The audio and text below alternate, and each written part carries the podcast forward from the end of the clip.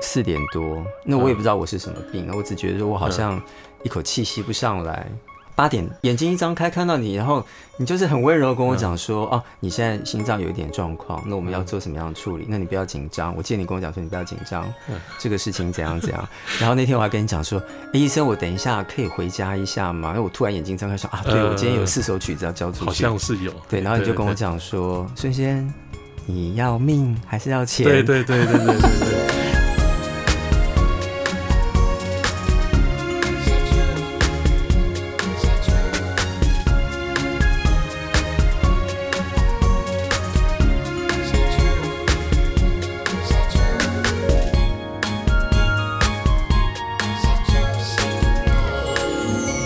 欢迎来到《社畜新人》的节目当中，我是艾瑞克。那今天呢，请到了一个我非常信赖的工作，真的，我没有你的话，我今天可能不在这里哦。不是我妈，我们欢迎郑医师。大家好，我是郑医师。呃，郑医师跟我其实是医病关系了哈，因为大概十几年前，因为家族的关系，所以呢，我那个心脏里面啊，胆固醇啊，干嘛干嘛干嘛的，所以当时就会有一个机会就。仰赖医生把我从死神的面前拉了回来哦。那所以这一次呢，我们这个社畜新人有关于医生这个议题呢，我一定要请郑医师来，因为郑医师是我遇过这么多医生当中最视病如亲的。你真的对每一个病患都很温柔，可能每个病患很焦虑的问你一些问题的时候，我就听你慢慢的跟他讲解，慢慢的跟他讲解。艾瑞克太客气了，我们面对每个病人，他都有自己相当切身重要的问题啊，嗯，所以我们不应该把刚刚的情绪带到任何一个无辜的人身上去，所以很重要哎，这这是个修行哎，对对对，所以有时候我们可能前面一个病人突然对我们破口大骂，还是什么事情，我们下一个病人，我们还是要沉淀一下心情，哎，这是一个新的病人，我们把。前面的情绪带到后面的病人去啊，这个对病人是不公平的哦。那当然，我们希望每个病人都身体健康嘛，哈，那都是嘻哈，很开心的，这样是最好了。对，所以你每个病人结束完之后，你就要重开机哦。哎，没有，没没这么严重啦，没这么严重啦。对，把刚才那个情绪把 reset 掉，这样尽量把那个情绪调整好。嗯，呃，但我看到我周遭的同事。朋友们，其实很多医生都做的比我好很多，因为现在的医师跟以前不一样。我想，如果说现在是五六年级生，应该都还记得我们小时候看病的样子，那个医生都是高高在上的嘛。现在不是这个样子啊，呃，现在反正是着重在良好的沟通，这样对双方都是很好的互动，对对，很好的互动。是，那我看了一下我们这个行政院的一个统计哦，在二零二零年的时候，全台湾大概有七万多个医生。百分比来讲，是每一千个人里面约莫是三个分配到三个医生，所以它其实数量并不是很多的一个职业。有关于师字辈的这个工作，医师、律师、会计师都一定要经过非常专业的学习，好，甚至就是证照的一些考试。那当时那个郑医师，我能不能问一下，你从小就是对医生有一个憧憬吗？这个从小哦，这也不是憧憬。可能家里爸爸妈妈的期望了，那小时候你也不知道说这个期望到底合不合理，或是好不好，嗯，这没有办法判断。所以从小有一个观念就是啊，以后要当医生，以后要当医生。是，那有这个期望以后，其实就这个观念的话，一直沉浸在自己的脑中，以后就会变成这是一个愿景了。然后这个我记得张忠谋有说过，一个企业最重要是愿景。其实后来想，其实一个人也是最重要是愿景。对，对，你想成为什么样的人？事实上很奇妙的，以后你大概有很高的机会就会成为怎样的人，对，所以从小变成一个愿景，就是哎，我要成为医生。那成为医生以前也知道说，哦，你成绩不能太差，而且何止叫不能太差，要很好，好吗？医生客气。所以，所以每次考试的时候，我就不自觉说，哎，那这件事情就是要把它做好嘛。嗯。那久而久之就变成自己的责任嘛。嗯。那这个从国小、国中、高中。然后甚至到当医生以后，哇，还很多考试，是还很多的证照考试，对对，所以就是一路一一路的期许自己啊。但是现在觉得比较重要，反而是跟病人应对的嗯态度是举止，对对好。因为我自己也当过家教，嗯，因为当时那个家长就跟我讲说，他希望他的小孩有什么样什么什么样的规划啊，什么什么之类的。那我通常就会问一句说，那你希望你小孩将来是要有社会地位？还是要有财富累积？我就问他这个，他说都要吧，都要，对对对。那都要的话，我觉得说，哦，那可能当医生吧，或是当师字辈的会计师啊，还有律师这种。那你开始念医学院，有没有觉得跟你想的完全不一样？刚开始念医学院的时候，不一样的地方是我们觉得说，开始就是要学当医生嘛，可是不是哎，我想。很多现在大学生，大一到大四的学生，应该还是跟我们以前一样，进去还是国英数、物理、化学最基本的通识科目。对，那是大一嘛。嗯，所以大一的时候，我还记得那时候大一、大二暑假回到家里，我家人问我说：“哎，我脚痛啊，什么痛啊？” 他问你，我说不会。那我甚至我姐姐啊，我爸爸妈妈要问你说：“啊，你去在学什么？什么？”这个都不会，你不是当医生吗？对啊，当然自己也会很挫折，因为。我知道很多医生爸爸妈妈或是什么家人都是医生，可是我家里人没有，我是我们家族第一个当医生的，嗯，所以我在想说，哎，我好像自己真的不行。可是后来才知道说，哦，不是嘛，那个医学系你要学很多东西，甚至你要踏入到临床，嗯，大概等要五年级、六年级学院见习实习以后才知道，嗯，所以这个中间会有一个情绪的转换，对，一个情自己要适应的，不然。外面看我们是医学系学生，但是是真的医学系学生，他还没有踏入临床的时候，是跟一般人的前面对的是差不多的，差不多的。对，我记得好像你们很辛苦的是要背很多什么拉丁文的专有名词啊，一大堆有的没有的。那在念医学院的过程当中，因为我们都有听过，你们要接触，不要说那个刀划下去，血喷出来，然后就看心脏那边跳。你们开始实习的时候就会遇到类似像答题，对，第一天那个心情如何？第一天当然是很害怕哈，不敢进去。不过进去以后，到现在印象最深刻是很呛鼻。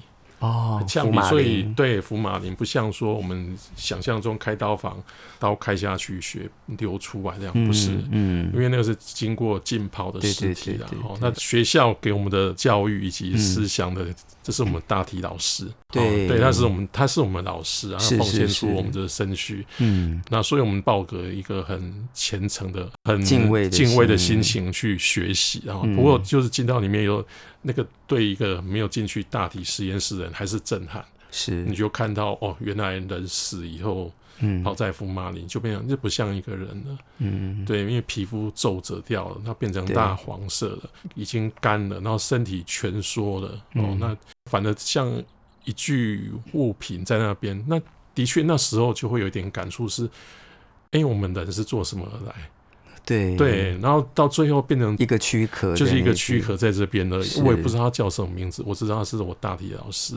其实很少人会嬉闹，因为就有一种严肃的心情。懂，嘿，严肃的心情，除了说福马林的味道以及被场景震撼，是。那更多的是。刚刚主持人提到的，嗯，到时候考跑台的时候，对，这么多的神经血管要记，哦，是哈，密密麻，而且它不是英文哦，它是拉丁文，它也有夹杂一些英文在里面，那你要记，记都记不完的，嗯，有时候真的是没有空去在那边洗脑，比较少啦，对，可是可能还是有时候会，比如说哦，真的是期中考、期末考前读累的，嗯，趴在那边的时候，是有时候还是会稍微打一下盹什么，但是。大部分我看到的，我不知道现在状况怎么样。想要玩的，大概就去外面，不会在那个大体室里面跑来跑去。我懂，要崇敬的心这样，因为那个是一个气氛啊。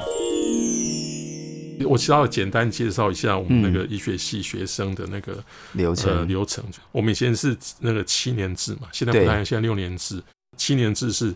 大一到大四是在学校上课，包括基础的我刚讲通识课程，对，到后面的大体，然后药理学、免疫学跟临床比较关的，对。那大五、大六以后，我们当初就开始学临床的科别的，像内科、外科、妇产科，这个大家耳熟能详的科别，我们在学校会上这些课，都要经历过一轮，对，要上书面的课，哦，书面有教科书，我跟你讲说这种要考试这样子，但是。呃，一方面在学校，但是我们那时候有叫 clerk，就是见习，对，是见习生。所以见习你在学校除了上课以外，你要去医院看看，就是眼睛看而已，嗯，没有动手，看看人家在做什么事情，是，看看说哦，原来妇产科接生是这个样子，对，哦，原来医生在查房是做这些事情，嗯，哦，原来要怎么跟病人互动，然后到七年级以后才真的实习，就真的是要第一线去处理病人的，是。呃，第一线处理病人，但是一开始因为不懂啊，是处理一些比较简单的事情，嗯比较基本的哦，比如说要插鼻胃管啊，插尿管做心电图，这些比较基本的。可是，一面一方面在做就做中学嘛，嗯。然后学了以后会看到，哎，学长遇到病人，比如说他喊肚子痛，你看学长怎么处理的，是，所以一一一方面做，一面一面赶快看，对因为自己不看的话，哎，明年就换我们的人，别人学弟要看你，啊，别人学弟看的时候，我们怎么做，我们都不会做的不行。对，所以医师的话，事实上有一个传承，就是哎，我们看着学长怎么做，但也不是只有光看，嗯，看完以后回去翻书，哎，为什么是这个样子？他为什么这样判断？他为什么这样判断？不懂，嗯赶快回来问。那这样子就会累积很多经验。那七年级完以后，像以前我们一些男生去当兵了啦，是，哦，像我也去当了两年兵。嗯那当兵，那有些人是没有当兵，那就直接进到医院，这时候住院医师，那这时候住院才会分科，哦，住院医生开始分科，分科，那分科哦还是还是要有分哦。分最主要，比如说内科、外科、妇产科、小儿科、对，内外妇儿这样子。嗯然后内科里面才做分啊，比如说我是内科医师，内科里面才分心脏科、肠胃科。哦，对，所以了解，我我毕业以后，七年级毕业以后，我当内科住院医师，我当了三年，那很快，很多人写四五年，对，，三年。啊。但是三年以后，我选择心脏科医师，是，那当两年的总医师。哦。啊大家有可能有不懂说哦，总医师很大，事实上总医师是我们那个内科总医师，总医师完以后才是变主治医师。哦，所以七年毕业以后，有五年的住院医师嗯阶段，然后才主治医师。那五年的住院医师阶段里面，中间有三年的是呃住院医师。住院医师，两年的是总医师。对，那后面也就是说我我出来工作以后，大概要经过五年以后，我才是变主治医师这样子。前面等于说你六年呃七年的读书，然后经过五年的淬炼，然后你才能够淬炼啦，也算淬炼啊，就是因为我听说就是你这样学习而已。那个住院医生面对很多很多很多各式各样的临发的状况，那对个都是当下的一个判断。住院医师很辛苦，是那个学习过程当中，就是一个你要成长。那大家知道成长都是痛苦的嘛，嗯。包括我们现在还是得成长啊，嗯，都是得，因为医学知识一直在翻新，是是，是。我们都得成长。那对住院医师从以前当，就是我刚刚讲的，哦，我回去爸爸问我说他脚痛，那怎么办？我不知道，对。那你就得成长啊，那就在是。医院一方面看，一方面学，这样子，对。他是。那郑医师，我很好奇啊，那你每天上班，你知道很多社畜啊，你也是社畜嘛哈，很多社畜上班就是啊，我在九点钟，然后去买个早餐，然后到公司打开网络，然后看看今天股票怎么样，然后开始吃面包、喝奶茶，十点钟呢才开始专心上班这样。那你一整天的上班的时间的安排是怎么样？我很好奇，哦我每次看到你都跟陀螺一样跑来跑去的。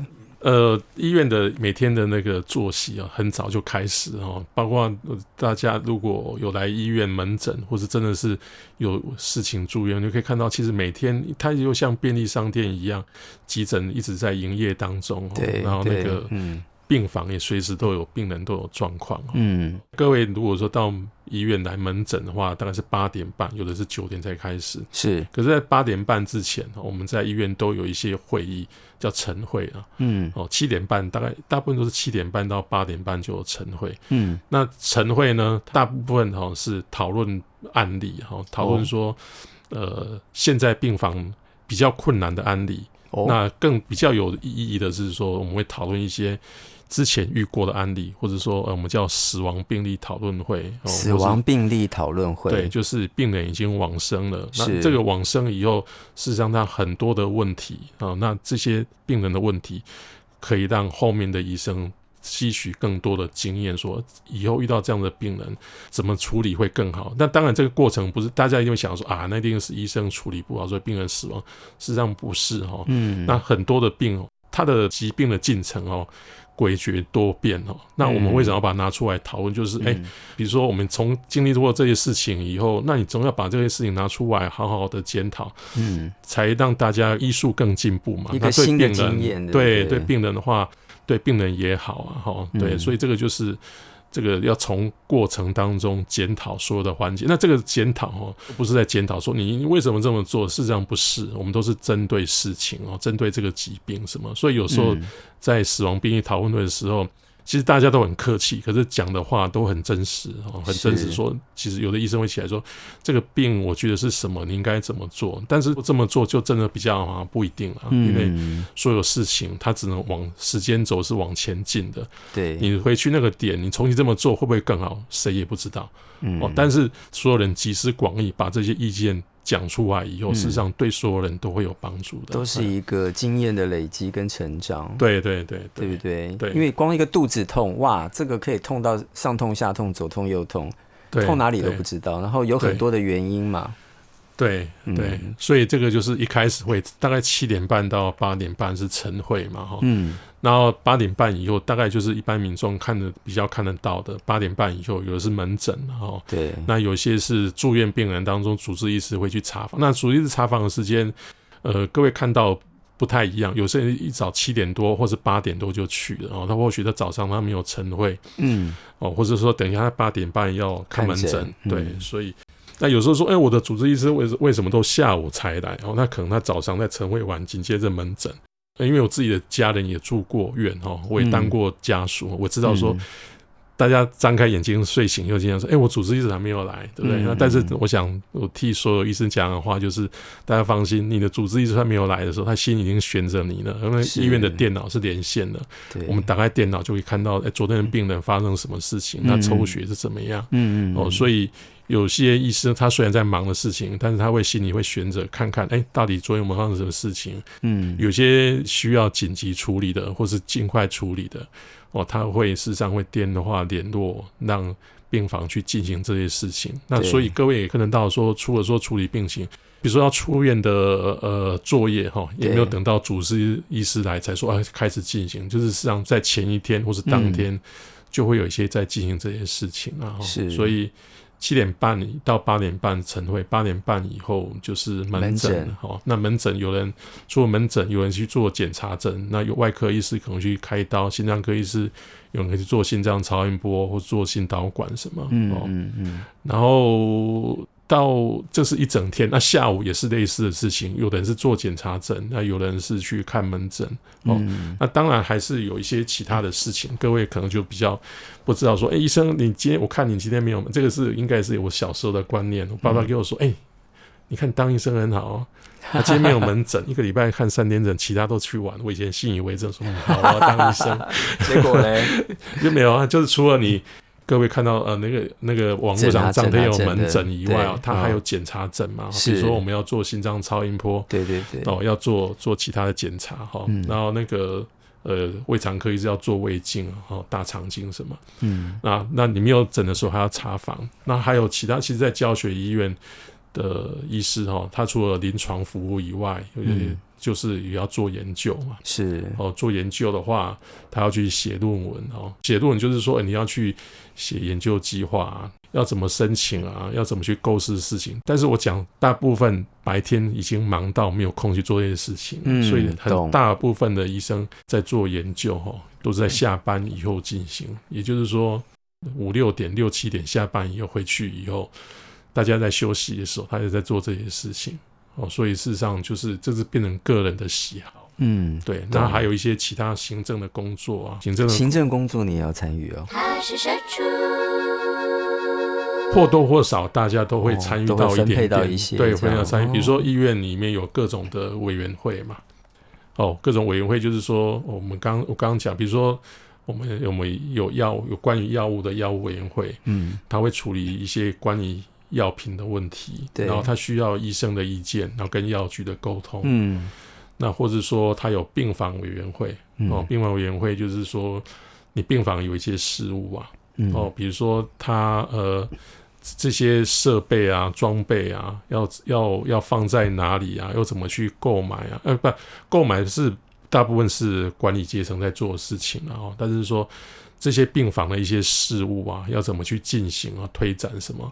虽然医院会会协助处理啊，但是他需要临床上第一线医生的意见，还有护理人员的跟护理人员沟通，所以有各种的各样的委员会在。嗯，所以除了呃看诊以外，哦做研究以外，这些行政，嗯，那再来就是教学嘛。是。哦，我们还有教学工作。那教学工作就是我刚刚讲的，因为我们要传承嘛，嗯。哦，所以主治医师要带新进的医师，包括去医院见习的见习医师，哦，他还算是还没有还不快毕业，还没有毕业，懂。见习医师。啊，那或者说已经刚到医院的实习医师，所以。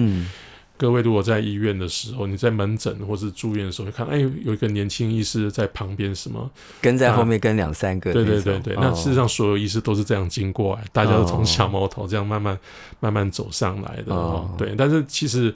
大家也不要小看小毛头哦，事实上医学的教育跟以前不太一样，现在医学教育越来越好了，是非常的进步哦，所以它有各种的平和方式啊。那我们也看到现在学生可能临床的学习态度也比之前前几年的有在进步，可能各种的考核平和制度什么，我会觉得哎，现在的学生比以前更有那种学习的动力在。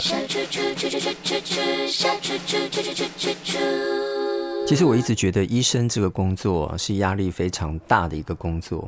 光是我在旁边看你的工作，就帮你做几个结论了。第一个，这么多的病患守在你的看诊间门口，其实我们每个人都希望获得你的医治。我们之间有一条线，那每一个人是跟你有线。我们之间互相不会有那么一条线，所以你细着很多的线，大家的一个期待，那更不要讲说病房里的人，有的动手术啊，有的需要你去急诊啊看诊，这些人都围绕着你，你必须把这每一条线都顾得很好。我觉得这是第一个压力。第二个压力就是，我记得那时候 COVID 比较趋缓一点的时候，医院有开放嘛？记得那天我要去看医生，那个郑医师的诊，就看到医院外面有两个人在那聊天，这样子。然后那个他说：“哎，你怎么不进去？”他说：“我在不在拱了，我才不要进去，里面都是病菌。”其实我那时候心里想说：“对耶，你必须待在那个一直有病菌的地方，但是你不能离开。哎，你应该很想。我觉得要是每一个人都想说，我干嘛待在这里？但是那是你的工作环境，你必须要待在那边。我我觉得这个是第二个压力。那第三个压力就是也也算延续第一个压力啊。你看，比如说到学校的话，每个学生跟老师之间也是有那么一条线。”就是教育嘛，哈，我们可以慢慢的琢磨，但医生跟病患不是，诶，那是生死，诶，那一个生死结果之下，你正在协助这个人脱离他的困境，那个压力很大，诶，我想这个就是尽力把它做好就好了，然后尽力把它做好，那个那个尽力哦，是心存善念，我们想说，我想这些做法，比如其实各位可能。呃，不是医护人员可能不知道，说你医生看病一定是 A B C D，按照这个步骤这样做就去好。是让你临床上会遇到很多难题。嗯，教科书给你讲是 A B C D，可是你偏偏照 A B C D 做，病人就是死了。对，嘿，就是你 A B C D，你没想到下次是你要做 A Z S Y。嗯，哦，这随便举个例子啊，就是说你不是要按照这个步骤，这是每个病人的状况都不太一样。那你要说怎么样更好？我们除了说。事后去检讨以外，可是检讨以后，你下次这么做一定更好吗？也不一定，因为下次又是不状况是不一样的，不时间不一样，然后病人也不一样了，所以这个事实上就是真的是尽力而尽力而为就好了，尽力而为，然后跟自己讲说我已经尽力了，所以事后想想我有没有尽力，我到底哪些地方没有做好？对，刚好我想也趁这个机会，如果线上有这个一般不是医护人员的时候。那个可能有时候大家遇到呃自己的亲属家人状况好的时候，大家都会感谢医生哦。那状况不好的时候，我想大家的心情都不会太好。嗯，但是我看到的哈，我看到的是说家属心情不好，我可以理解。但是其实医护人员心情也不会太好。比如说我们在照顾病人的时候哈，那难免说，比如说呃家务病房或是病房某一床的病人状况不好。那后来走了嘛？嗯，那走的时候，其实有时候病人住，不要说住久，住三天、四天、一个礼拜，实际上都会有感情。那个护士小姐也是。对。那病人走了以后，可能一开始的时候，我们会觉得很难过，那甚至会流眼泪，怎么样？可是流眼泪以后，这一床床位清扫，然后消毒以后，等一下还是会有病人来啊。那我们就得学着说，眼泪得擦一擦。你要还是得继续做该做的事情。你要继续流泪，那下个病人就得不到好的照顾啊。嗯嗯。所以变得这个生死这件事情会看得比较坦然一点。可是那个坦然不是冷漠，就变成说，哎，你要刚刚已经不好的事情过去，你要把现在可以掌握的事情重新做好，不要再想刚刚不好的事情了，要去掌握现在哦，不要去看看以前没办法掌握的事情，就变得会比较。比较实际一点，对对。那有些人可能说这个是冷漠，但是我想从某种角度上，如果所有的医护人员都是哦都是热血澎湃，每个病人死了他就或者往生了他就很难过什么，我看那所有事情都做不下去，我想。所有的人会讲说，我家人刚住进来，你是在哭什么？然后这个对不对？所以所以这个就是得学习这件事情啊。那当然他心情还是会受到影响啊，一定是会的，一定会受到影响。但是得学习控制好自己的情绪，继续走下去。嗯，医生用两个字，我觉得很贴切，叫生死看得很坦然。嗯，对不对？坦然这两个字用的很棒，也是要慢慢。学习的是这个一定要好好学习，毕竟是一个生命嘛。对对。那既然提到了生死啊，那我就一直很想偷偷问医生说，那医院里面有没有那种异次元空间的都市传说？很好奇呀。这个大家网络上各种各样应该都会听得到哦。如果讲一个比较平常的，就是比如说床位哦，啊，不管是出院或是病人不幸因为疾病往生还是怎么样，对，每床他总是会换，就跟你旅馆一样，床就是有人住进来住出去，对，他就得清理嘛。嗯，这个是传说了哈，并不代表说每个医院就得这么做。哎，他们有时候一个传说是，哎，如果某一床的病人，哎，住那一床一直走，一直走。就是两三天，我的状况就不好就走了。他们就私底下问问说：“哎，你刚那床病人走以后有没有翻床啊？嗯，翻床就是说那个床垫，嗯，它消毒以后有没有正面翻成反面？哦，一百八十度这样转过来。对，就是正面变成反面。他下一床消毒有反面翻成正面。哦，不过这是一个传说啊，未经证实啊。因为我想那个。病人的存活哈，跟这个有没有翻床，应该是还是两件事情。还有养张医师的遗志啊，对对，就是很多的医护界哈都会讲这件事情，说哎要翻床。那另外一个就是大家比较常听到说，哎我们不能吃那个什么吃凤梨啊，对对对对，这应该是真的吧？呃，我是真的遇过，他说啊这个我们不不要给我，这个不能对，就是。会发会旺，够忙了，然后然后再吃个凤梨就更旺了。但是我们病人还是家属，有时候不小心或是忘记送个，比如说凤梨酥过来啊。对，有时候有时候肚子很饿，实在是受不了，没办法还是得吃啊。所以，我们没有做一个，你要说真的知道这个事情有没有这个，就科学上你就要做一个。统计做一个统计 哦，对啊，我叫主持人是学统计的，要统计一组有吃，一组没有吃，然后去分析结果是怎么样，算这个 P 值啊。这个不行，这个不行。啊，我今天最后一题问医生哦，就是医生这么苦读到现在，然后你们会常常开一些那个会议哦，对于每一个病人跟他的病例状况，你会做一些讨论。那接下来。医生有没有感觉到 AI 在这个未来的医疗当中会不会产生它一定的一个位置？这我很好奇，因为你应该相当也会遇到一些 AI 的一些判断吧？对，哈，那个主持人这个相当先进，跟我们现在一些 AI 搭上这个桥梁哈。那个就是 AI 这件事之前，其其实我现在也没有很懂这件事情啊，但是我渐渐了解以后，我发现其实 AI 应该是我个人意见啊，我觉得。它不是取代人类，它应该是会帮助人类。是对，那也就是说，会用 AI 的人，就是强者会更强。好，比如说，呃，我们现在 AI 辅助医学上就有，虽然说是还在研究阶段，但是有些已经用到实际上去了。是，比如说，呃，我们知道说心脏病有没有心冠状动脉疾病，血管有没有塞住的可能？什么？对，大家知道说你做心电图，跑步心电图，然后最后做到核子医学心导管。嗯嗯，大家比较常听说是心导管。那现在的 AI 还在发展呢，但事实上已经有一些初步的结果出来，就是有些比较大型公司。就是一个病人做一张心电图，嗯，他就可以大致看出，哎，你有没有冠状动脉狭窄、塞住脐条？哇！但是我讲了这个，各位不要听到有说马上去医院要求做件事情，这个还在发展阶段。是是是。那他就是用，就是我们叫深度学习啊。比如说，我们现在手上一万个病人的心电图，对，他已经知道他答案，他有没有冠状动脉疾病？对对对。然后丢给机器，让他去学习。那这些心电图呢？我们一般人是看不出来，就算医生看出来，长得都一样啊，很像，很像。可是他电脑他可以看出很细微，他他不是他看出来，他是深度学习，用电脑的程式语言去去学习，又知道说这个有些细微差异在什么地方，是，然后他就可以判读出来说这个有没有问题。对，所以事实上他会辅助医生。以前要做很多检查，未来我想现在可能还办不到。嗯，未来可能缩减这个判断，对判断的流程会缩短。嗯，哦，会会缩短，应该是帮助了。是哦，要到取代人类，或许有可能，可能我想还还以后的事情吧。是，对，好好好，OK。好，那么今天非常谢谢曾启文医生跟我分析了好多，跟跟我们分享了很多在医院上的一些种种，也解开我心里面一直对医生有很多的疑惑啊。你上班的时间啊，然后你对呃病患的看法，对生死的看法。好，我们今天非常谢谢郑医师，谢谢。好，谢谢。